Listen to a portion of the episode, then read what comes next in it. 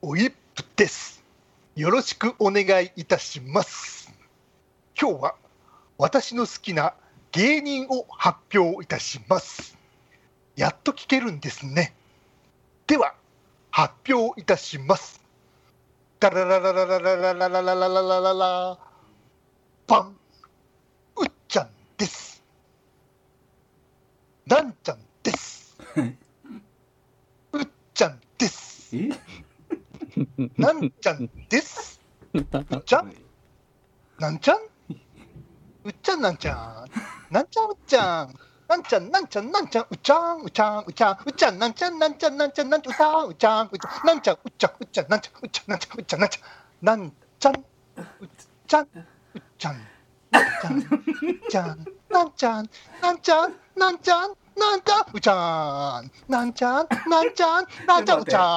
んなんちゃんうっちゃんうっちゃんなんちゃんうっちゃんなんちゃんうっちゃん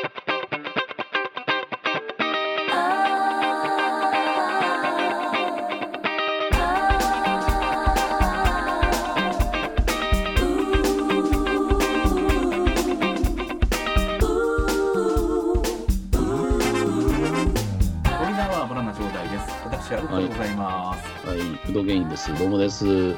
ーどういうことですか、うんピスタチオプラス、えー、ランジャタイということですね。はいまあよく知らないですけど ね。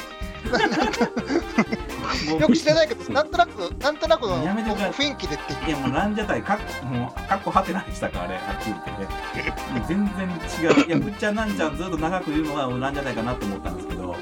なんはいはいなえー全然オリジナリティやったんで、もうもうちょっとこう抑揚とかイントネーションとかあるじゃないですか、んリズムとか。ううんん、うん全部知れてた、途中からね。ちょっとね、ただ狂ってるっていうね、ああいう俺人アがレンジが入って、そううそんうそう、カラオケやったら、あれアレンジがきつすぎる、ちょっと弾くって感じですよ、言ったらね。うんういやいやいやいやまあそう言いますよねもうレシピ無視すそうそうる僕と料理かはもう、う名んあの長渕剛の歌をアレンジしまくって歌ってて、もういつもリクエストされましたからね。うんあの全く長渕剛に聞こえない長渕剛また歌ってくれっていうふうに言われてましたからよく。あーそのパターンですね。いつもね、あー吉村に行こうと思ってね、行ったらね、全然違う味やったっていうね、驚きっていうね。うんそあうそうあ、 何をどうしたらこんな味になるのかってあれですそうそう あれ、マヨネーズ乗っちゃってるけど、みたいな、そんな感じで した。はい。うんいやーひどかったですね。まあ、皆さんどういうふうにお過ごしでしょうかね、最近ね。私は、うんあれですよ、あのー、行ってきました。あの、名古屋はいはい。はい。もうあのー、何しに行ってきたかというと、その、はい、あれですわ、ゲームミュージアムっていうね、その催しがあって、名古ゲ屋はいームミュージアム。そう、名古屋市博物 E3 館なでんすでかす。けど、はい、 E3、あ それまた、名古屋そのれ行ってき E3 ました。名古屋の E3 ですダよ。ギャそうそうそうです、そうです。ねえ、うんアメリカでやってる E3、アメリカでは E3 があってたら、名古屋でもゲームミュージアムってなってますっていう話で、あー結局何か言ったらレトロゲームその昔の、はいはいだから70年代60年代の昔もありましたけど、うんからあのーまあ90年代ぐらいまでのそのはいはいゲはいーム機ですよね、そのうんいわゆるアーケードで動いていたようなそのゲーム機をずらっと揃えてですね、ただ揃えるだけじゃなくて、全部プレイアブルと遊べるというところがやっぱそこが売りで、まあ、それは時期差ありたよね、目うーんの前に置いたの。そうですよね、でそんなねイベントがあるんで、うんどうしようかなちょっと迷ったんですけどやっぱ行こうかということでまあ行ってしまうあは、はいいはいでバスに飛び乗って、まあ、結構近いんでねその大阪からやったらバスで2時間半ぐらいで着くんで、まあ、すぐに行けたんですけど、うんまあ、そこに行ってきましたというところですね、うんはいあはいの先ほど言いましたけどそのレトロゲームが勢ぞろいしてますっていうところ、うんでその名古屋博物館っていうね名古屋市立博物館っていうんですかねうんまあ、ちゃんとした博物館、博物館でやってるんですよで結構でかい箱で。建物でかいそうびっくりしてあのね、うん国会議事堂かと思ったもうそのぐらいで かいあいやほんとほんとあの、急にあの商店街の真ん中にそのでっかい建物あるんですあれあ名古屋ってね変な街並みじゃないですかああの道が広うてねそののっぺりとしたとこなんですけど、そこに急に出てきてるその国会議事堂みたいなでっかい建物なんですよ、うちょんっと中国っぽいなと思ったぐらい、その中国にありそうな建物やなと思ったぐらいのでか感さ。性的な似てる名古屋人と中国人いやは。知らんけど、まあ、羽好きとか似てるんかもしれへんけど、うんでこんなでかいところにゲーム詰まってるんやと思ってね、うんうんうん、いやこれ来てよかったなと思って、すごいワクワクしたんですけど、それ中入ってみたんですよ。はそいしたはい。ら、ええらい狭いの、びっくりした。どういうこと広いのにせ大きなやつ いや、もう、ほとんど使って、いやあのね、こう空間が歪んでるみたいなやつですか。うん そうそうそう。えー、と思って。いや、だから、一室しか使ってへんのかなと。あのね、会ちょっと広めの会議室ぐらいうんお そんなえー、このために来たそんなレベのっていういう感じで、まあ、そこにピンボールが、まあ、結構それあるんですよ。うんピンボールがバーあ会議室の会議室の中ね入ってるんですけど、うんあのピンボあのピンボールやなその、まあ、僕は70年代、まあえー、70年代に遊んだかな子供の時に遊んだようなエレメカマシンとかがあったりとか懐かしいなと思ったんですけどうわこんだけかと思ってちょっと博物館全体使っってるわけじゃないのそうなんですけど一部のブースのみということそうそうあ一部のブースのみで、はいはいはうんいちょっとこのために来たのはあれやまあでただねあの後でなんか隠し部屋みたいな感じで、あと一部屋あったんですよねそっちはねはいだはいかはらい2部屋あったから、まあまああれかなと思ったんですけどよよかったなと、まあその博物館を全体使ったようなもんじゃないっていう話はちょっとしとかなあかんかなとうんはい思はっいたんはいで、はいまあまあちょっと、うんうんちょっとで結構ギュギュな感じなんですよし人も多くてね僕はあ の多いねこれそう大丈夫ですかあの見つってませんまあ見つってるよ、見つってるんでしょうかね前のねあの前僕ねあの前の日から入ってるわけじゃないですかねあの入入ってるんですねあで朝早くに行ったんですけどうんそのそれでもねもうえ10時ぐらいから入場制限かかるような大人気、うん僕が行ったのは土曜日やったんですけど大人気の、うんえーまあまあ催し物となってたということうはいはいはいんうんまあ今ねレトロゲームブームですからねはいうん最評価の波来てるんでうやっんぱそうなんですよね。それで実際この辺のエレメカとか体感型筐体とかってうんなあのその場所に行かないとできないんでねうんそうやね。置いてるゲーセンとかもあるにはあるけども、ううんんまあ、やっぱ限られてるじゃないですか、東京の一部店舗とか、そうですね。うんゲーセンもだいぶ潰れましたからね、ううんんやっぱりね、そのツボをついたその、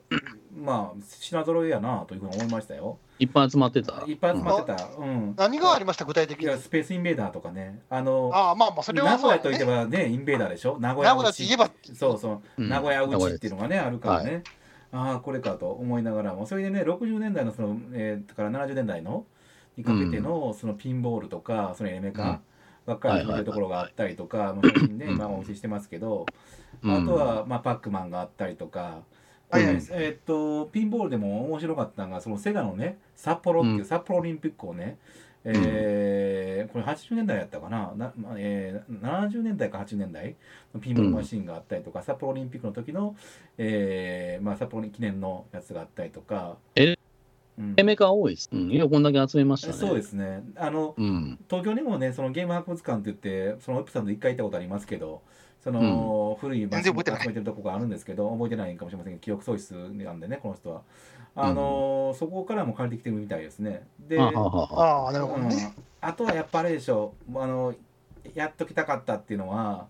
ハングオンとかね、アウトランとかね、はいアフターバーナーっていうとセガの単ンマシン懐かしいこれね俺ら世代にはねうんこれはねあの要は温泉とかに行ったらありましたでしょそのうんえーっと乗り物に乗ってねアウターバーナーっていうのは、その結局コックピットに乗ってですねその戦闘機を操縦すると、でうん操縦して右に行けば右の方に動くみたいなね左に行けば左の方に動くみたいなそういうふうな、うんえーまあ、体感型マシンですというところ名作です。名作ですよね、でアウトラーもは車、うんでえーっとこれは何でしたっけねハングオンハングオンはバイクですよねバイク,、バイクに乗って、うそう自分の体重を左にかけたり右にかけたりすることによって、まあさえーまあ、カーブを曲がるというようなものですわ。でやっぱこれはやっていきたいなと思ってやりましたね結構並んでましたよやっぱしここはうん人が多かった、やっぱ80年代の世界言ったらこれでしょ。うんやっぱこれうんなんで体す感型筐もう鈴木優さんが作ったね、名作の数々でしょ、これは。これはそうですよねこの 3, 三部作といったらやっぱりあと、スペースハリアーーとかね、ああスペースハリアーもね、まああったらよかったんですそれはあったかないやなかったと思いますスペースハリアーマジでうん、うあ、ほんなまかっ。たこんだけ揃えてなかった。た。うん、スペースハリアー、この3台がやっぱし、あの、まあ、そのセガのあの時代の体感型マシンとしては、あうっんた、あったというところですね。まあ、あとはあ鉄い拳いとよかねね。。ううんん、電車で GO とかね、そういうのがあったりとかして。あ新しめでもある。新しめ言うてももう20年前ですけど。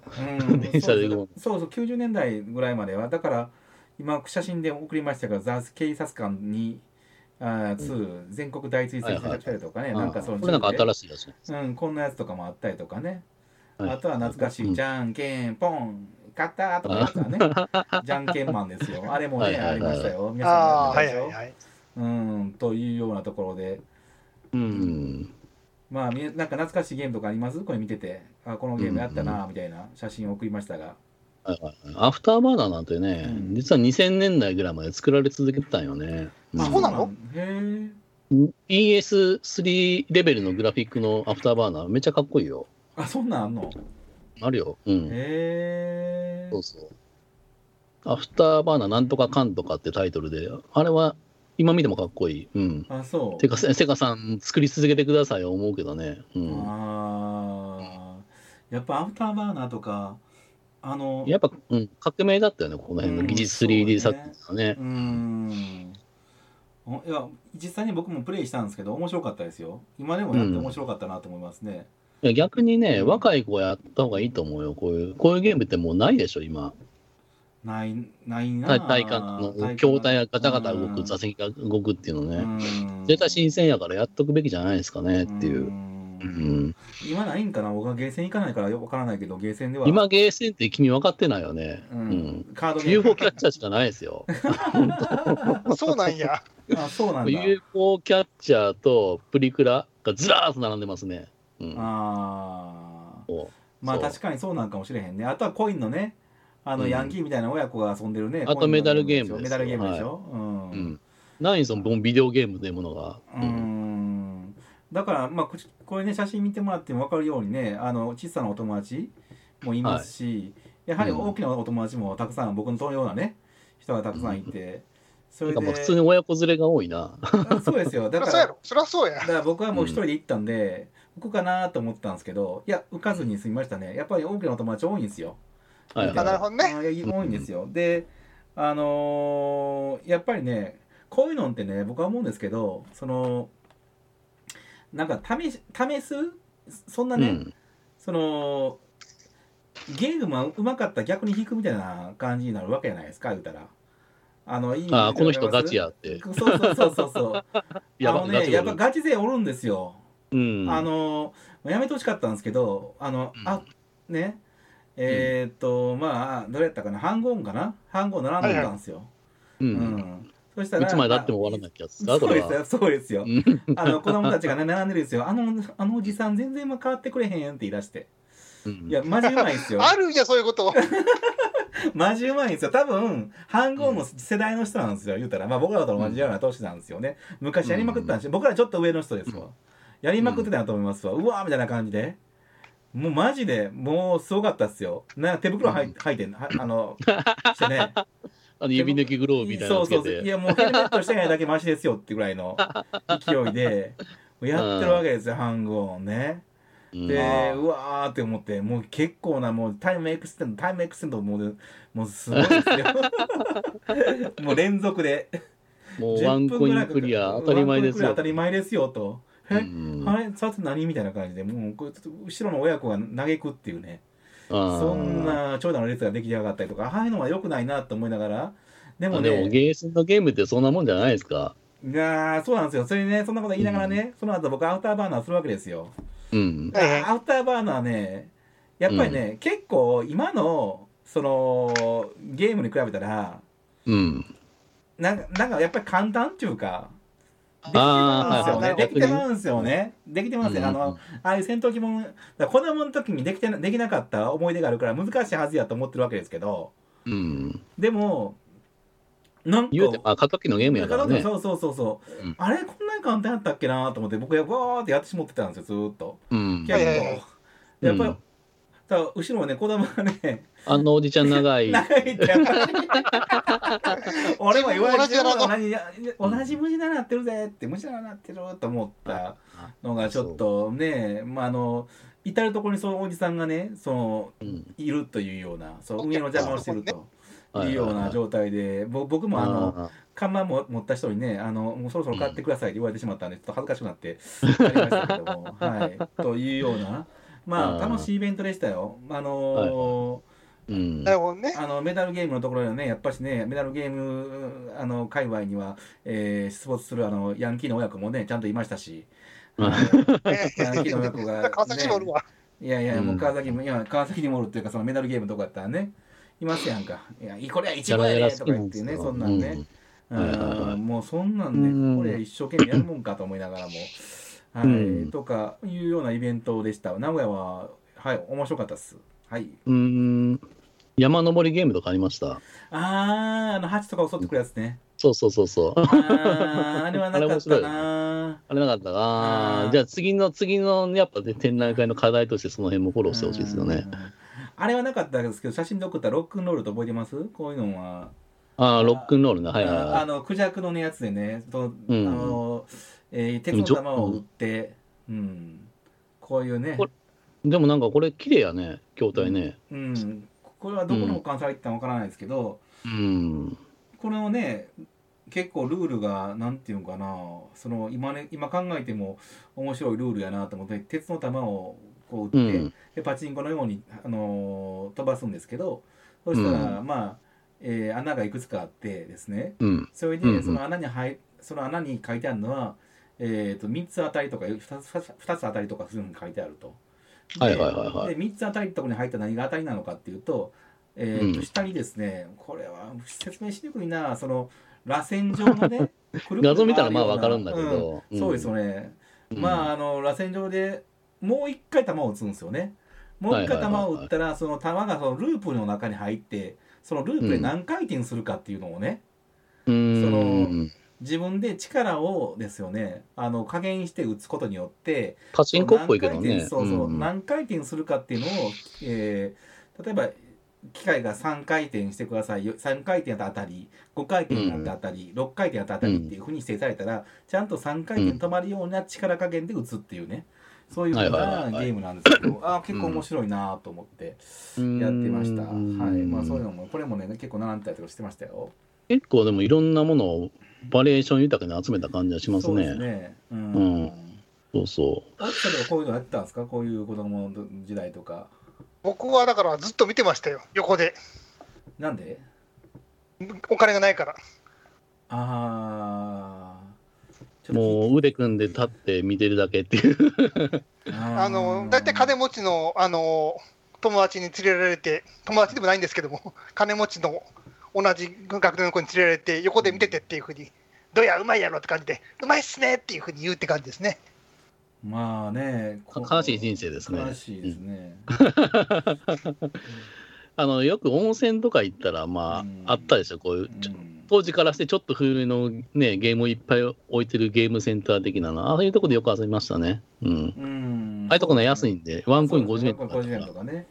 ううんん。僕もこのうちの親がねやっぱこういうゲームセンターとかに理解のない人間やったんで行ったらあかんで言われててでもそういう温泉街とか行ったら許してくれるのよねああ、そういうことですか。ようやったねそういうのねね。いやでもうんそう。いや、だ割からと新しめなのも置いてるねグランツーリスモとかねあそううんそうそうそうそうそうそういうのもあるし、はいはいはいそうああれ入れてほしかったな。初代アイドルマスタうんあ むずいや ろ。それはむずいやろ。ー。うん。ーまねあれも2006年だから15年前ですよ。うんはいはい。もう、うん。あとね、あのーみんな 動くプレイアブルやからって言って、やっぱ結構必死なんですよね必死で遊んじゃっててその資料的価値とか忘れちゃってるんですよねああ、だからガッチャンガッチャン。ガッチャンガッチャンってすぐ壊れるっていう メンテ中のマシンなんだやったかっていうねえこれ始まったばっかりやでこれって言って、あ大丈夫かと。うん、絶対もう会期終わる前に全部壊れるでこれっていうようなね、うん。はいはいはいはいところがあるんで、まあ、早く行ってあげてくださいっていうのが、まあまあまあ、はいゲーム文化の啓蒙は、啓蒙を目的にやってると思うんだよね、こういうのね。うん。えーまああはの気になる人は早く行った方がいいんじゃないでしょうかというところでございます。てか大変やからね、この辺のね。はい。はい。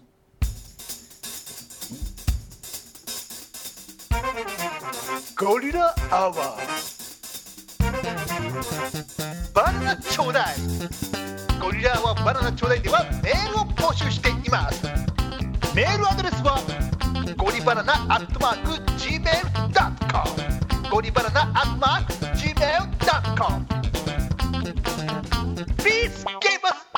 はい、こ email! れからはバナナちょうだいですと言って、まだまだ続きを名古屋の話ということで、ああ、失敗してもう、ますもうお腹いっぱいです。 も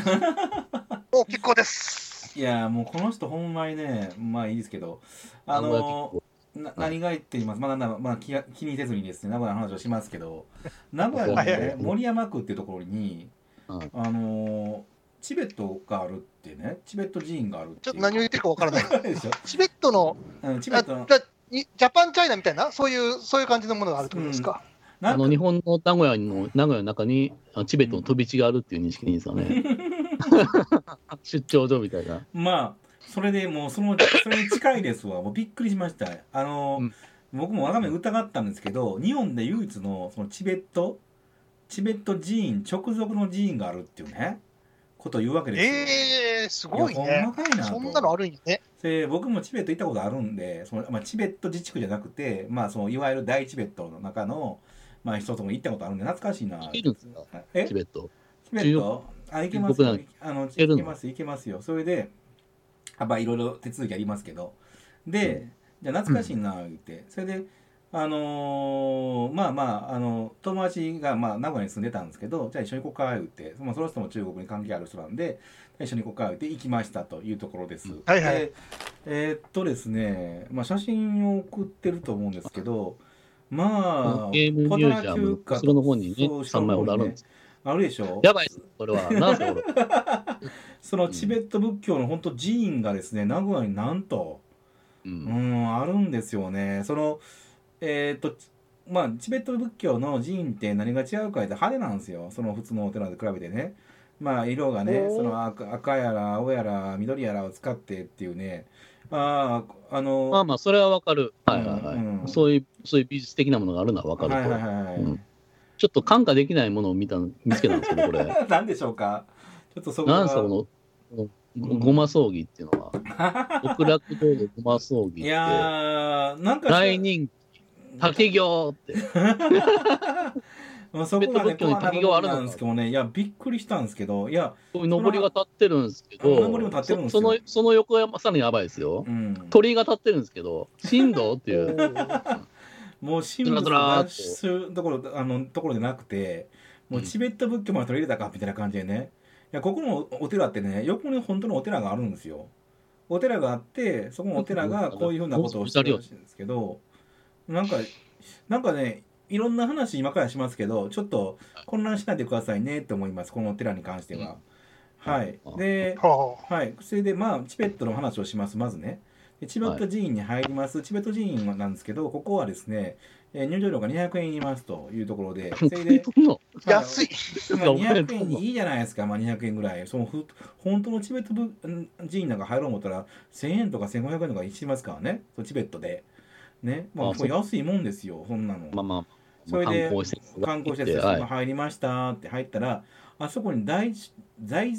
大蔵省僧正さんがいますみたいなこと言われたんですよ。えーって。偉い、チベ偉いッ人トがいる仏と教。の大僧正を言ったらダライラマラマやんけと思って ね。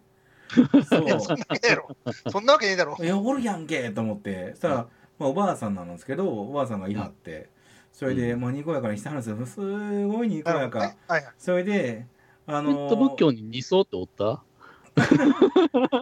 もうそれも分からへんもう分からへんのですけど、まあ僕は見たことないんですけどね全その然じゃなかったっけ僕はチベットにい いた時にその日層は見たことがないんですけど、でまああの話を聞いたわけですよねそれであのどうやったか言ってその中国でそのチベットで修行された修行されたらしいんですよねその方って修あ行、あ、はい。そうねそうそうそう、また修行。なんかね、その8日間を飯食べなかったとかね、あとすごいなんかあのーもう、なんか穴にこもって修行するとか、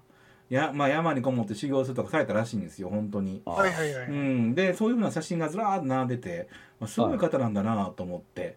で、あの、まあ、おばあさんですよ、それで聞いたんですよ、そのね、チはいチベット、あの中国にいはったんですよねって言って。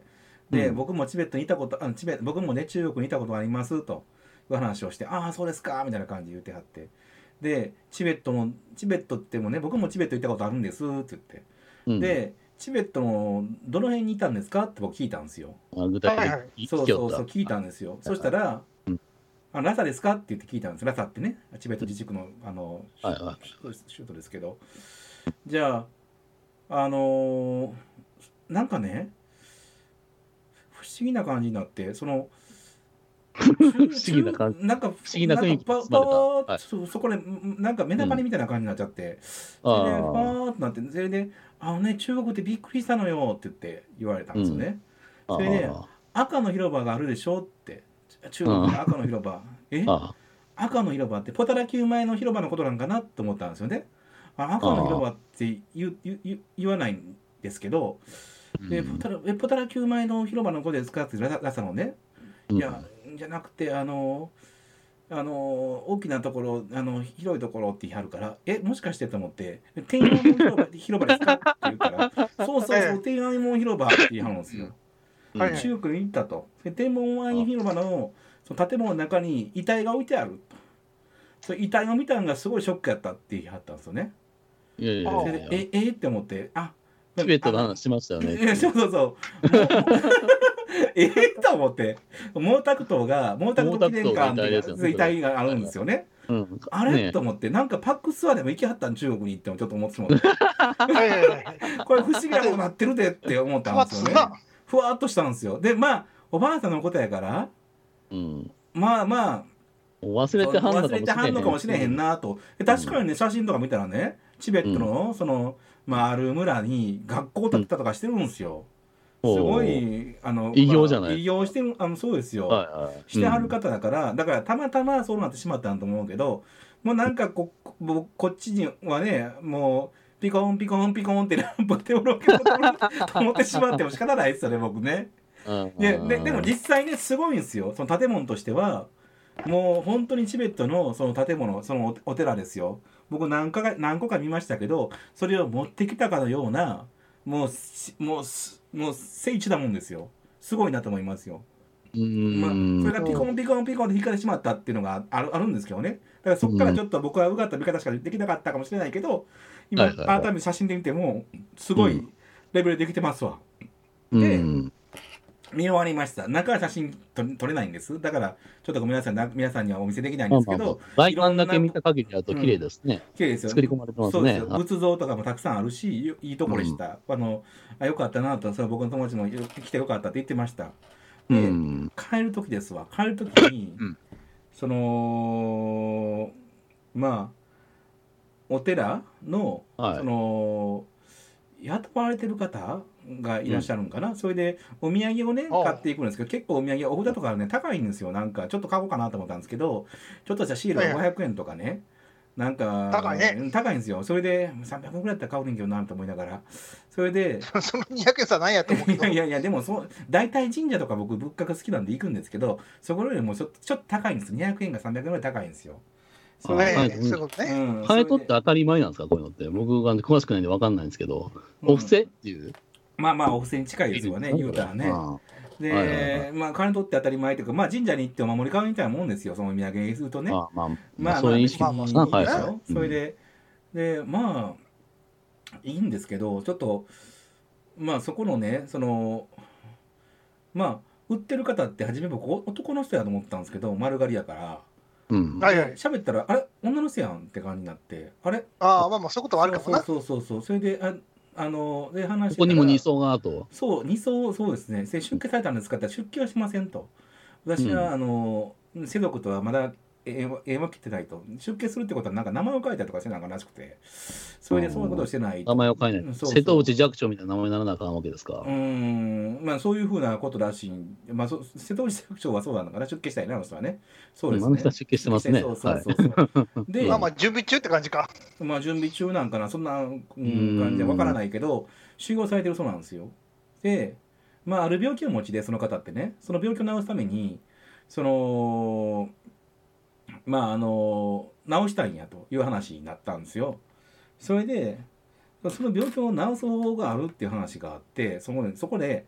あのなんでねこのお寺を知ったかっていうとなんかお寺の前にそのチベットのカレーカレー屋さんがあったらしいんですよ。い。チベットそそれもこのお寺が経営したらしいんですけどもう今なくなったらしいですそうそうえ、経営すんの そう昔ねそこが経営したらしいんですよそれでうんそのチベットカレー屋さんに来た時に家族で来た時にあれこのとこにお寺があるみたいな感じで入ったらしいとで入ってうん自分のその病気のことを、うんそのまあしょ相談したらですよ、うん。まあ、その命に関わる病気じゃないんですよ、じゃないんですけど、まあ、ある病気ですわそれでその病気をそのが治る方法があるんだっていうわけです よはいはいはい。うんはいはいはいはい。、でな、うんななそれ何なのって話になったらそのいやあの滝行をするするんだっていう話だったらしくて、ねえあここで酒用がつながるわけですね そうそうそう僕もはあーだなかるほどねら滝そうそれさっきあのね入った時から僕が入った時からなんか変なね「あらばばあらばば」っていう声が聞こえてきたんです よ。これ何の声ですかあれコっンて。そとうそう。はいうん何の声ですかあれって聞いたら「滝滝行をしてるんです」と。うんえっと思ってチベット仏教に滝行ってあんのって思っていやそんなんいや聞あいんたまりことあんな馴染みないな聞いたことないし滝なんか凍ってるやろあそこって言って聞いたことないなと思って五体統治はしてるけど滝行は知らんでって言って。うんでそれで言うたら「いやうちの寺のオリジナルや」と。やっぱりうんあオリジナルですか隣に寺まあとオリジナルというかまあそれはチベット仏教とは関係がなくて隣にねいいのか隣に寺があるんですよ。でその寺がその、まあ焼いてのもともとそのテレビプロデューサーか、なんかをしてはった人あがーそ本当のにサクサクなってきますよ大丈夫ですかその人がそのはいえーあの仏門に入りはってその起こしたまあ起こした寺というかまあえーまあもともと寺があったんですけどまあ新たにそのそこの経営者というか、まあ、寺のね一番偉い方になりはってから、うんまあ、いろんなことをしはってるらしくてでそこでそのえーまあまあ滝行っていうのも始めたということ で。やばいあーでそのだいぶプロデューねスバイその人っていう電波の方そう、がそれで、そ大う、丈夫ですたかそう、それで滝行なんですけど、まあ、その人が、まあ、その病気を治すために滝行を毎日してるって言うんですよ。うんいや、そそんなんねうん、いや、もう、目の前で、それ、それはどうなんやと、ね、聞いてますか言うたら、いや、治ってきたような気がしますけど、って言いはるんですけど、うんいや気がするんやいじゃあやい治ってきるややろそれでじゃああのじゃあチベット仏教の話は聞いてるんですかって聞いたらあんまりしてくれないんですよねとか言われてるんですよね。 はい答え合わせですねこれねこれどうなってるんだろうなっていうふうに思ったんですけうどんまあちょっとねうーんまああのまあ面白いでまあすねまあまあまあ面白いところですよ面白いスポットだから面白いスポットではありますんで一回行ってみてくださいそれちゃんと話を聞いてくださいであのー確かに勉強になることもあると思いますんではういん僕はちょっとはいあのーそうですね信じるものは好かれるということを一言言わせていただいて、まあ、この話は終わりにしようかなと思います。はあい。はあでもあのちょっと一言だけ言わせてもらうと、いはいやっぱこの外観のね完成度の高さはね僕ちょっとね、うん感心しましたねここは、うんうんこうルーブル彫刻美術館的なものを感じまし たねまずルーブル美術館のちょ彫刻のレプリカばっかり並べてる美術館ってあるんですよ日本にはこれはちょっとコラボしてほしいかなと思いま すねいいやー日本全国こういうとこがね結構いやだあるんですねやっぱあるんですよ。うんうんめちゃめちゃでかい仏像とかあるじゃないですかうんまあそうですよ。地地方行ったらなんかあのね、有島でもあるじゃないですか、そのね、15メ、えーあれ何メートルやったかな、150メートルとか、うんもう塔ですよ、もうう塔ぐらいの高さの仏像を建ててしまって、うんで、うんあもうその持ち主が死んじゃったから、ああでどんどんどんどんなんかもう剥がれ落ちてくるから、もう怖いって言って。持ち主の墓やねそれねそうそうああ仕そう方なかいから崩すみたいな、はいその公費を使って、その税金を使って崩すみたいな話になってるんですよ、今。もうゴミですねほんうまいや、このお寺もね、いや結いや構、だからこれは出てると思うんですよ、日本人のこの宗教に対する寛容さ、うんそうで悪すくね言えばいい加減さっていうのが、だってチベット仏教があって普通の滝行をしてるんですよチベット仏教のところでうんどらなってこんのねんっていい話じ加ゃないで減すか。さね、はい。で、うんここのチベット仏教のお寺なんですけど、うんあの売りは 縁結びなんですよ僕ちょっとよくわかんないんです けどうわー、えもなうん一か番来ましたね、これ、ぐにゃーっと来ましたね、今。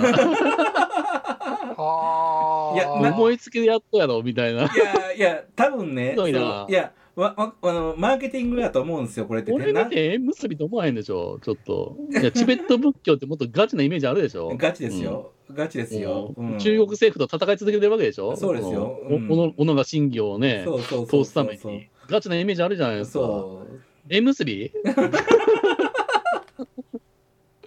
ふざけるな。縁結びってって僕思いましたわこれ、うん、ゆるいね、これはね。そういうことで。す、まあ、ゆるキャラならぬゆる施設ですね、これはね。うんうんちょっとまああのー悪いとこじゃないです全然あのいや、面白いですあよ。の行くべきですよね。絶対にどこへ行ったら。はいあのえーまあ危害を加えていかれこれこれあの加えられることも絶対ないですしあのいや今人はいい人ですすごくいい人なんで一回話を聞いてくださ い。はい、ありがたい話の僕の見聞いてくだ方さいは、はい、僕の見方が歪んでるだけかもしれないので、ちゃんと見に行ってくださいと。なるほどねいうところでございます。はいはい。はいたまたまやったと思います。はい、すいません。はい。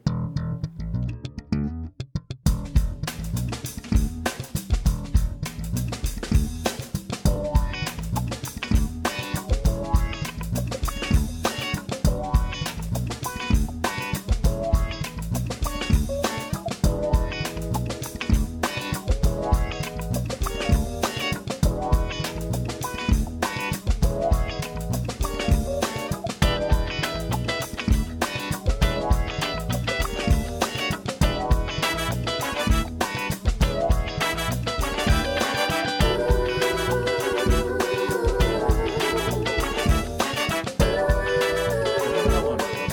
こはれね、今日ニュースでね、あの、なんとあれが復活っていう、最近ね、いろんな昔の番組とか復活してますけど、え、こんなん復活するの、はいっていう話があって、い。ああはいはい。お笑い漫画道場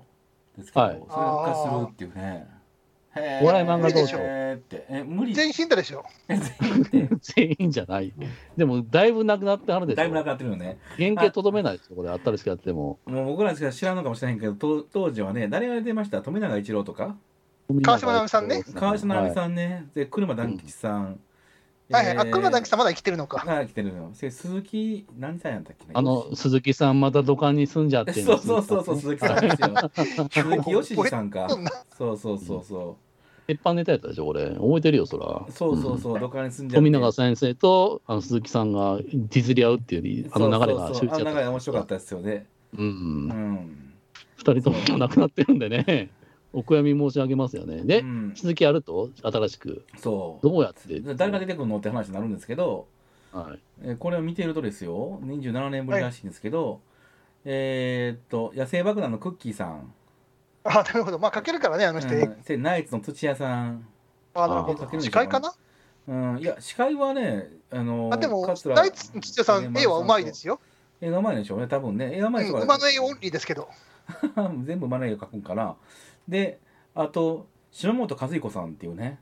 おーガチの漫画家じゃないまでずす名か前がね、はい燃え吠えろペンかの人ですよね。燃えろペン、青い炎、うね、うんん、そうですね。いっぱいありますよ、炎の転校生。そう結構しゃべりはいはるねんな、この人なようわからないですけど、う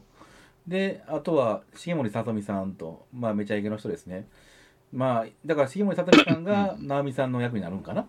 ああ、そういうことんか。そううんう団ん吉なさとみのおまけコーナーをやるのかなというふううなんとこ要ろするに絵の描ける芸人を何人か呼んできたって感じ。まあそうですねで島本和彦さんっていうね,、ガチの漫画枠からも、うんはい、読んでると。あねーいいなんかいい感じ見たいよねうん面白そうだよね。面白そうやね普通にねうん今の和彦さんとか見てみたいですけどね。うーん。へはえいと思って、8月の上旬から YouTube 番組として復活するの。 YouTube 番組としては、今こういう時代やねんね。うーんへえだからこういうの復活させるハードルって下がってんのか、逆に考えれば。うん、でもその割にはゲスト豪華よね、豪 YouTube 華や番ね組にしてはね。うーん、いやででも、もうちょっと、もう一ふ二テイスト欲しいですよね。臼田恭介さん入れるとかさ、そう いう、もう一二テイスト欲しいかなって感じありますけどね。僕、鉄拳呼んでほしいな。あーあ、鉄拳さんね。。やっぱ絵の描ける鉄拳さんいる芸ね人ったらあの人パイオニアでしょ。うん鉄拳さんはいるああ、うんそうか、そうか。あの変なメイクしたやつがね、やっぱ回答席おるだけで引き締まるじゃないですか。はいはいはいはいはいはい。うん。そうか、そういう意味でもあれやな、俺、マーシー呼んでほしいけどね。ああ、マーシーもいいっすよね。そう絵かけないやろ。うんいや、かけて、マーシーの。マーシー司会でいいんじゃ結な構い回しって。ううんんマーシーかけるじゃない。マーあシでーも物理的に無理でしょ。もう習慣されてるんで。あ、そうか、無理かう。ん残無念理でしったす。よ。うん、ああそうなんや僕中 YouTuber とかでやらないと無理ですよね、このね。ああそうかそれさ誰読んだらええんかな誰読むかな、要は漫画家漫画家でも一人だけやねんね漫画家ねもう一人ぐらい欲しいよもねう一。人欲しいねもう一人ぐらい欲しいよねう。うんん誰があの捕まった漫画家、 もう先に捕まった漫画が言ってしまってるからねおかしいよねおかしいよね、うもう捕まるねうんいやあのあアクタージュの人とかどうかなと思うんだけど、あれ原作者だったんですよ。懐原かし作 い者、あれは原作者。まあ、映ま画あ漫映画行ってこ画よのみたいな女性も ね、読んでみてかもしれないですけどはいはいはいはいアクタージュの松木拓也さんでしたっけあの人ですよねだから呼んでほしいなーガチってそうそうそう記憶も新しい。はい。そういやーそういううんそういう意味ではね、あのーキングオブコメデあィあですね。もう、ま、マジガチで、うんもう超絶画力の人呼んでほしいよね。大友克洋とか。あそういう人多分今暇そうやし。うん。あーこれすごいトピックになると思うねんけど。あーそ大うか友先生。はい。あ、ま、マジでガチな人呼んでくるっていうそう、マジガチの。うんああ、トレイジとかなんてえ松本レイジさんとか松本零士さんも、ね、聞こえない松本零士さんって言ってます、松本零士さん。翻訳しましあた翻訳しましたあー。あはいそんなに聞き取れなかっ た。いや高橋留美子さんとかね呼んできてほしいですよねほあんまにあ。要するに本当に来そうやで、高橋美子 なんて。ほんまにねサービス精神旺盛やから。名古屋から鳥山明呼んでほしいですよねあああ。あ鳥山君さすがに暇やろ。うんねすこれお笑森いママ山道先生ま場あギャラとかすごいやろうけど。ういん。やすごいんかなやっぱり、う出てん。いくや、るでんも、かな見てみたいねうん。ちょっとい怖いもの見たさね、僕としてはね、もうだいぶ鳥山先生の絵って画力劣化してる んで、あれそうやなーって。そんなことよう言いますね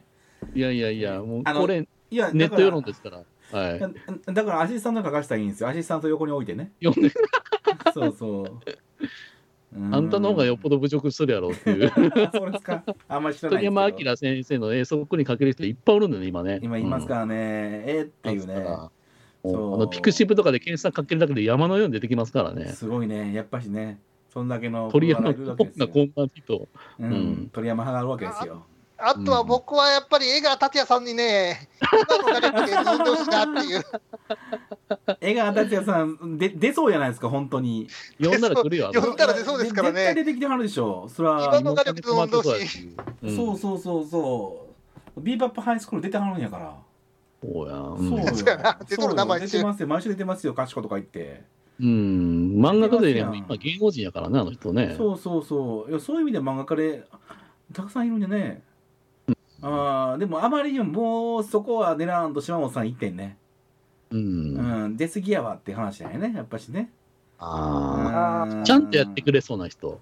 う。うんんちゃんと面白い人、島本さうん。ん最適化じゃないですかこ。れ、蛭子さんだったら、あちょっと危ないなって感じあるからね、今。うん蛭子さんはちょっとあの、ね、ちゃんと最後まで出れることがわからないって話になっちゃうやばいっすよね。 放送事故っていう。うん。な結構あれやね意味あるねこの番組ねこう考えるとねうん、膨らむね。膨らみますね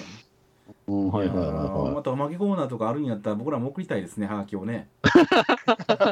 ゴリラは。すゴごいリねラワーゴリラワーとして、うんうん。いいですね。勝ち場に乗っていきたいですね、そこはね。いや結構見れる見られるんちゃうかなと思いますんでちょっと、面白いよ。ううん。んちょっと見たいなとは思いますというところですかはねはーいというわけではいはい二つ、令和もお笑い漫画道場というタイトルですね。はい。検は索。い検索してくださいはいはい、はいはい、どう も。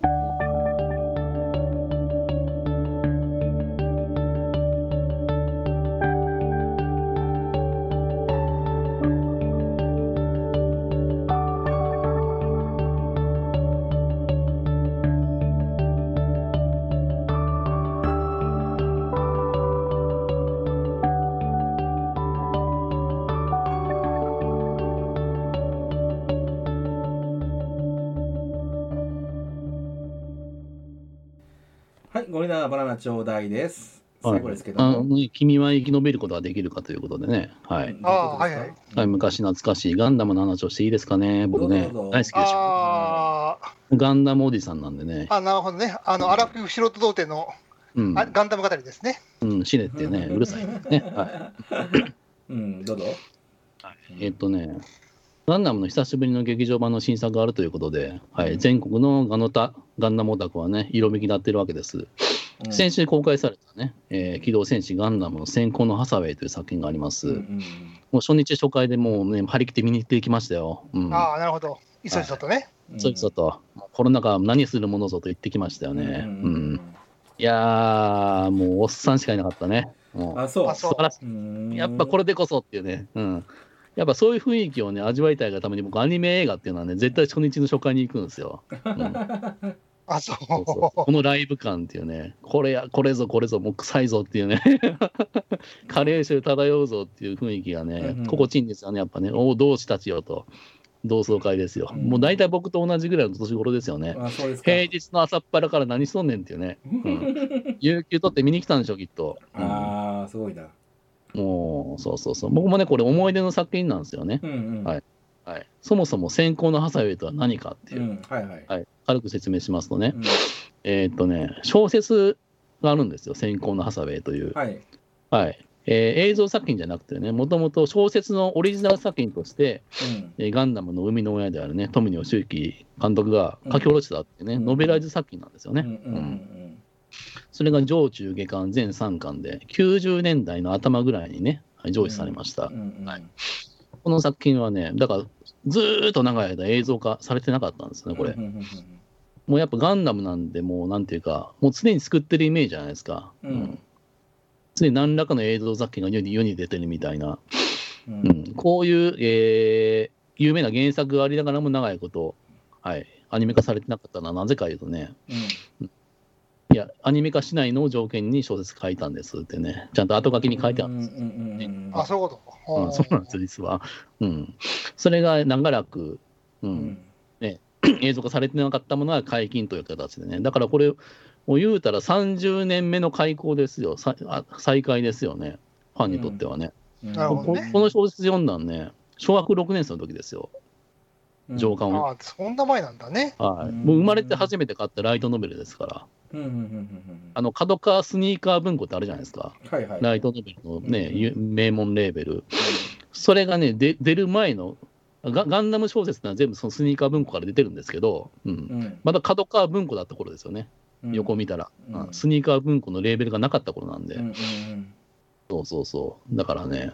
30年来のね、積もり積もった因果がここに解放される感じですよね。うんうんいやなるほーどねそういう人がみんなね、こうやって集まってきて、初日のじょ初回の上映、座席全部埋めてるのかと思うと感無量でしたね。うんんホイップさん見たんでしょ、これ。見ました、見ました。うーん、ホイップさんには僕、正直向いてないなと思うんですけど、どうでしょう、あそう楽しみました、うんよかったです。面白かったですね。面白かった。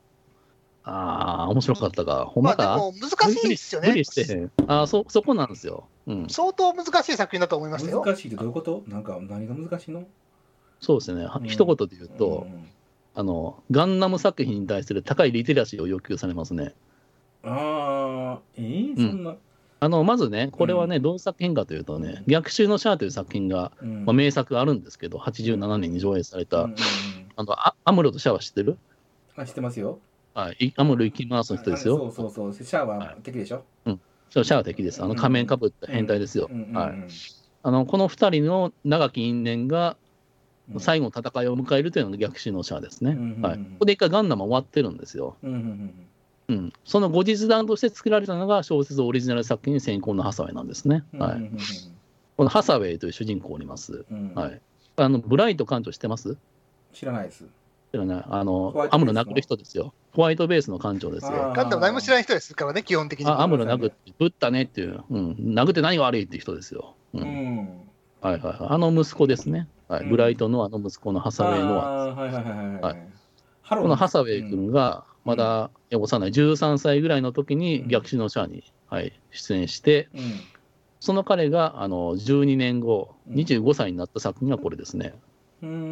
んえ、そそうの主人公ハサウェイなんですかこれって。そうハサウェイ君ですね、はいあ。うんーアムロはどこ行ったアムロは分かんない。あー出てこないのもし死んだかなみたいな。 う。あそう。へーあそれは逆襲のシャアを見てください。はい、ああ、そういうことですね。はいはいはい。アムロとシャアはそれ以降出てません。ははいい、はいはいはいはい。こここで一区切りなんで。で、でその後日談なんですね、これはね。ううんんうん。そうそう。ハサウェイ君は、はうい、んえー十、十何年経ってどうなったかというと、うんテロリストになってるんですよね。うーん。あの、地球連邦というね、もう、ララビえンー体制があるわけです。うん。あのラビンですよ、これ、。ラビンですすか。うん。そう。えー体制は腐敗してます。ううんん。一強の政府なんでね。はうい。ん。で、もうなんか地球からね、どんどん人をね、いなくさせようと。特権階級だけは住むんじゃ、地球にはっていう。うん。で、ちどんどんスペースコロニーをやってってね。ううんんそういう、まあ、圧を繰り広げてるわけですよ。うん非常にヘイトを買ってると、あの最初のジミ、あジミちゃん、ジミって、えジオンですね、はい、うんジオジオンいきなりの政治独立戦争、したけど。はい、ちょっとね、自か民ぶって対しまい実ま験すみたいな。そういうのじゃないんで、あしからず、うんはいジオン公国の独立戦争とかっていうのは、そういう地球連邦の圧政に対するえーカウンターだったわけですよねう。んうんうんで、まあ、常に負け続けるんですよ、地球連邦は物理において圧倒的だからっていうう。んうんうんで最後のそのシャアのはシャア・アズナブルの逆襲のシャアの反乱で、うんあらかた鎮圧し終わっちゃうんですよね、うんうんもう巨大な勢力が大体潰したっていうう、んうん調子こいてるわけですよ、もうますます腐敗していってるっていう、うんまあ、あとはもうもう現実の世界と一緒ですね、もう大きな対戦は起こらないと、うんうんテロによるもう拡散した小規模な戦争が地球上で繰り広げられるっていう、うんで、まあ、そんなノリで、マサエはうんテロリストになって、はい、地球地球連邦の暗殺を要、いやえー要人を暗殺し続けるというね、はいそういう作品なんですよね。だからあの反体制側が主人公になって初めての作品なんですよ、これ。うん移植作なんですよね、すごいね。うん今まではあのアムロとかも体制側なんですよ、結局。うんうん、そう。体制側がうんそう反乱の目をつむっていう、でもそれでいいのかみたいな、うん、うんことを匂わせつつ、やっぱりあのテレビアニメとかなんでね、うん、革命成功ってやるとちょっとどうかなみたいな、うん、やっぱテレビ局的にあるんじゃないですか、そういうの。うん、ただ小説やったら好き放題できるから、その辺。うんうんだからその辺のリミッターを結構外したような作品ですよね、これね。うんで、このテロの時代、うんあるわけじゃん、2000年代、このね、うん9.11とか、あの辺のね。うんそうそうそう。えーっとね、だからそういう時代の到来をうん10年早く予見した作品ではあるんじゃないですかねっていう。ううんんそれが今、こうして、はい、うん30年を経て映像化、感無量ですねっていうう。うんんまあ古臭いのストーリーとしてどのあの30年前古臭いっていうかね、うーんとね、いや、それは現代的にアップデートはしてますよ映像とかは最先端ですね。あそううーんいやいや、あの、久々に骨太なガンダム作品が来たなって感じだね。あの、ガンダムやっぱこんだけ裾野が広がるとね、うん子供向け、大人向けとかいろいろあるんですよ。うんうんうんこれ何向けかというと、うんううんん、原理主義者向けですね。ああそガチなんですよ。うやっぱ難い。しいっていうのはそういうことえっとね、難しいっていうのは、まあ、そのガンダム的な高いリテラシーが要求されるというのもあるし、うんあとね、何がすごいかというと、これ会話劇なんですよ、7割ぐらい。ああやっぱガンダム、ガンダムはどつき合う話を見たいわけですよ、皆さん。ちうーん楽しくないねょっと2割ぐらい。本当うん、ほとんど会話劇っていうね、また会話っていうのがそのうん富野義行監督のポエミーな会話じゃないですか。うんもうね、会話劇に対してね、もう全身全霊で追いかけていかないっていう、追い追いかけていかないと理解できないという、大変ですよ、これ。なんかね、うんその今送ってもらったその絵の中で宇宙世紀既存作品年表っていうのを送ってもらったじゃないですか。はい、これ見てほしいんですけど、ううんん今ね、あのこの、まえーガンダムの総本山であるバンダイのね、うんえー次世代プロジェクトですよね。ううんんもう見てください年。年表がもうどんどん埋まりつつあるんですよね。うん。えーと年表の隙間を埋めていくのが新規ガンダムの、うん。えー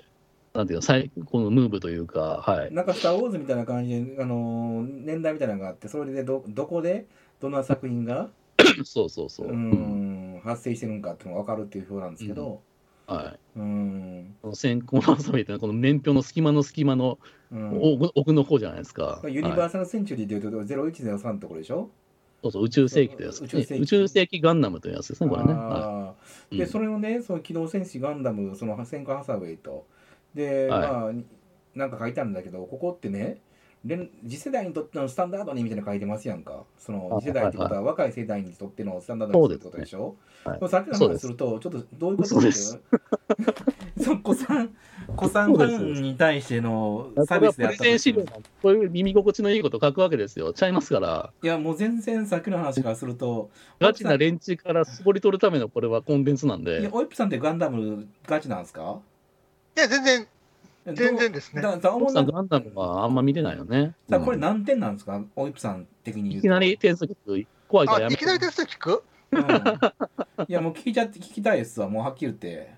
なかなかね、喋ってますね、僕もね。いやいや、はいいいんですけどあ、うん、それはいいんですけど、分かったんですけど、そのオイプさんかいらやして難何し点やったか。いんですよね、だから多分僕、これちょっと全部は分かってないんだろうな、一回見ただけじゃと思ったのでね、うん一元さんお断りですよ、完全に。うん。うん。それ何点ですか一次元さんお断りだろうなと思って、三十点ぐらいあるでしょ、やっぱし。三十点、四十点ぐらいですか。一応ね、えっと、仮仮だけど、うんあり。はいうん、82でいいと思う。マジでえ高すぎないちょっと。え嘘でししょえ、それってあれ、あれと一緒そしたら、鶴ノースと一緒それを出せより1点プラスかなっていう、マジでか。えー、なんでマジ採点基準がこ分れかんない。は逆位置ですよね、ツルノースと。要はだから、情報密度が異常に濃いんですよ。うん。あ、そう。あのアニメーションってあの、要は背景とキャラクターだけが映ってて、キャラクターを、前面のキャラクターだけ動いてれば、まあ別に持つわけじゃないですか。でも、あのパノラマで映してて、すべてのキャラクターが動いてるところをアニメで見せてるんですよ、前編。うんそんな、そんな大変なこと、普通やらないんですけど、それずずっとやってるんですよ。え、パルナマで動いてどういうことパルナマ要はあの、まあ、映画だから当然横長の画面なんですけれども、はいはいはいはい。奥奥で映ってる人間もフロントに立ってる人間も普通の映画のように撮って向こうに行ってる人間も動かして前の方も人間普通に動かしてすって、すごくいいこと言うてますよ。それ、富野演出なんですよ。タジオスクロールってことあの、アニメってね、うん。基本動かさないでしょ背景のキャラクターとかって。ああ、そういうことね。それがせわしなく動いてるんですよ。なぜならうん、実写はちゃんと動いてるだろうっていう。うん。あそういうことそういうこだわりなんですよすうんだからそういうところもちゃんと描写しないと、ちゃんと映画のクオリティにならないだろうっていうね、これは富野監督が常々言うてるね、演出論なんですよ。え、それがあったら82点なのいやそういうところ、まあ、それもそうだしディテールもね異常に細かく映してるんですよ細部のところまでうケアナん。とか、それ別に 4K とかじゃないんだけども小道具とか、ケアのね、ゲームですね。あはーい。ケアのね、 ケアの CG は。そうはいったところもそうですしあとはあのキャラクターの描写がやっぱりきめ細かいっていうかどの立場にいてどの年齢の人間がどの条件に置かれてこういう行動を取ってるっていうところをきっちりや動かしてるんですよねそれ踏まえてっていうふうにそういうきめ細かな動かあのあの動かし方とかセリフの運びっていうのは相当うまいなとは思いましたうし、ーん。あの、丁寧に映画化してるよね、これね。原作、ほぼそのまんまなんですよ。あ、そう。うん。あの、改変とか加えるかなって、あの、だからこの宇宙世紀年表あるじゃないですかう。んこのガンダ、えー、先行のハサウェイの直前の時系列にはう、んガンダム NT っていうのとガンダムユニコーンっていうのがあるんですようね。んこれが直近のヒット作で、ガンダムユニコーンは非常に売れました。だからガンダムユニコーンにつなげるようなオリジナル要素が多分入れるんやろうな、そんなん入れたらなえるなぁと思ったら全くなくてね、うんうん、あれ、商売やったらやるでしょって思ったんやけど、あここがやっぱ原作リスペクトしてんだよなぁと好感も出ましたね、僕はね。うん監督はちゃうんですよね、富野監督じゃないんですよこ、の方じゃないですね。今回。これ言いあの忘れてましたあのけど関わってた人ですけども、うんそうなんですよ。 あでもディティールの細かさっていう点やと、あの戦闘シーンがまるでないような感じで言いましたけど、まあ、あるあるにはあるし、クオリティ高いんですよね。うんやっぱりそあのの360度うんのパノから動かカメラ動かしてんのかってぐらいの、あパノラのマ好き自やね由な角度の、うん、ね言いたかった。え何スターフォックスみたいな感じあまあまあ、あの知そらんかそんな感じ。知らんうか、ん、とっち とっちらかったな。え何360度あそういうことね動くってことねあのやっぱあのモビルスーツとか CG 使ってるから、いろんな角度から見せられるでしょ、ぐるんぐるん回る。あーそういうことねうん、あのねうん、ただね、全然あんまあんまモビルスーツ映さないよね。コックピット視点が多いよね。うん、ちょっとこだわりすぎやと、あそれものちょっうとんそれもちょっとリアルこだわりなすぎな戦車映画みたいな感じ。スターラスターみたいな映らへんなスターラスターみたいな感じああ、そうね、一人称視点 やね。はいはいはい、このゲームおもんないって、名作じゃないの みたいな。うん、スターラスターみたいなスター感ラスターみたいな感じ、はいあのオールドゲームがいるけど、あそう、うんあでうんあとはやっぱりあの先ほどおっしゃったように会話劇なんですよね。じ。そうで、やね。あのこれきついとま思うあハサウェイさんっよ、ていう一見さんは。うんあの男の子が主人公で、あとまあケネスさんっていう、まあうんいわゆる大佐がいてです、うんねこれ敵側なんですよ。うん敵対する組織の司令官なのね、この人そうはねそうそう仲良くしてるんですよ。あの劇劇中では。うんそしてうんまあ謎のいわゆるファムファタール的なね運命の女的な位置にいるギギっていう、うんまだ16歳ぐらいですかの女の子がいる19っていう歳ですね、これ、設定では。はい。 19歳か。うんはい、こういうビッチがいます。はい。というう、んまあ、3名がいるはがい中心に動くんですけど、うんもう、あのー恐ろしくこの3名が勘がいいのよ、めちゃめちゃ勘がいい、ちょっとした仕草やちょっとした言葉ですぐに相手のこと分かってで考え同士がやり合うっていうで腹の探り合いをしていくっていう、そういう会話劇なんですよ。 HSP ねでああ、HSP 向きですよ、この会話劇は。 あそううんあそうん、ううっとうしいね私、繊細という人は見てくださいね。うっとうしいはいね、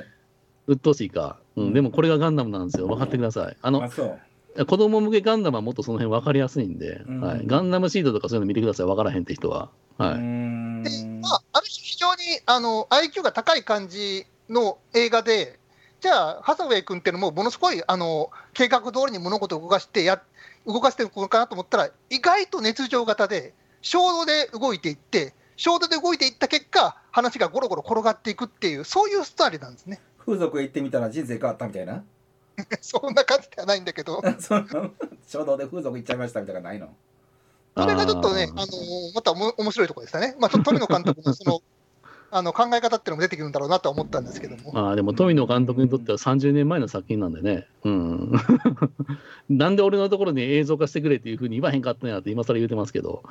あそううん、いやまあね、うん、いや僕としてはまあ富野監督にもあんま古い仕事とかにこだわってほしくないんで次の仕事やってほしいんでね、うんまあ、別の監督にした方が良かったんじゃないですか実際良かったと思いますよあただねあのアクションシーンねはい、うん、あの 3, 3回あるんですよ冒頭のハイジャックのシーンと中盤のうんえービル街が野襲されるシーンと最後ガンダムだよガンダムう、んはいはいはいうんえーそのねメモビルスーツ同士の戦いはど、えー後ろ2つですわうん夜なんですよねうん舞台がね、うんはいはい見にくいんですよ 暗くてあの、アクションシーンは、正直最後のが一番ちょっと、 いまいちだったけど、微妙やったねガンダムだいガンダムやのにねあそうえ暗最後いのがいまいちだったなって。暗いんですよね、ラライトがついてないみたいな感じうんまあそこはリアリティですからあそういや、襲われるシーンとかすごい良かったよ、中盤のシーンは。うんあれ怪獣映画みたいやったねなんか怪逃げ獣映画惑うみ民たい衆なの視点めちでゃ、う、うんんそうそうモビすルスーツごい見応えありましたけど、あ実際こんなん出てきたら怖えわロボットカッポしてたら怖えわっていうのがね臨場感あってよかったねあのシーンが一番良かったかなあでも冒頭のハイジャックの種目好きですよ冒頭のハイタックシも良かった。あの、うん後半のシーンがちょっといまいちだったんですけどっていう。えっとね冒頭15分ただで YouTube で上がってるんでこれ見てください、うんはいはいはいそうこれはあの作り込んでるなってよくわかるんでこの冒頭のハイジャックのシーンは未実劇として非常にクオリティ高いと思いますうんそうですねうん僕も点数言うときますわはいはいはい。 120万点ということでお願いし ますはい、うんあ、そうはいもう大はいもうこの人の比幼較稚時代比較ができないんでねもうこのひ人のたすら加点するっていうひたすら点数は比較できないね確かにね比較ができないんでねもう言うとけっていう話なんでわかりましたはいまあ三部作らしいんで、あと二作出るらしいんでね、うんはい、わかりました皆あれマラソン続けてくださいということで、はいうんはいはい。はい、はい劇場行ったらブルーレイイも買えるよ、はい、はいということですでゴリラの油のちゃんこれおしまいですはいこはれでいす。か、はい、いわかりましたえ。ーまたあのアニメの話を散々した後ですけどもこの後、はいえーアラフィフオイップのですねアラ,、はい、アラフィフ童貞オイップのゴリえー何でしたっけ、アラフィフ童貞オイップのアニメ語り終身あ権ごめん何なさいですね。で分かったことだってごいめんう。なさいお酒お前が好きだよな。 お酒飲んじゃっててすいません酔っ払ってしまってますけどもはいはというわけでまああの聞いてくださいということでそちらの方も聞いてくださいね、という話ではいすいませんはい失礼します、はいはい失礼しますはいはい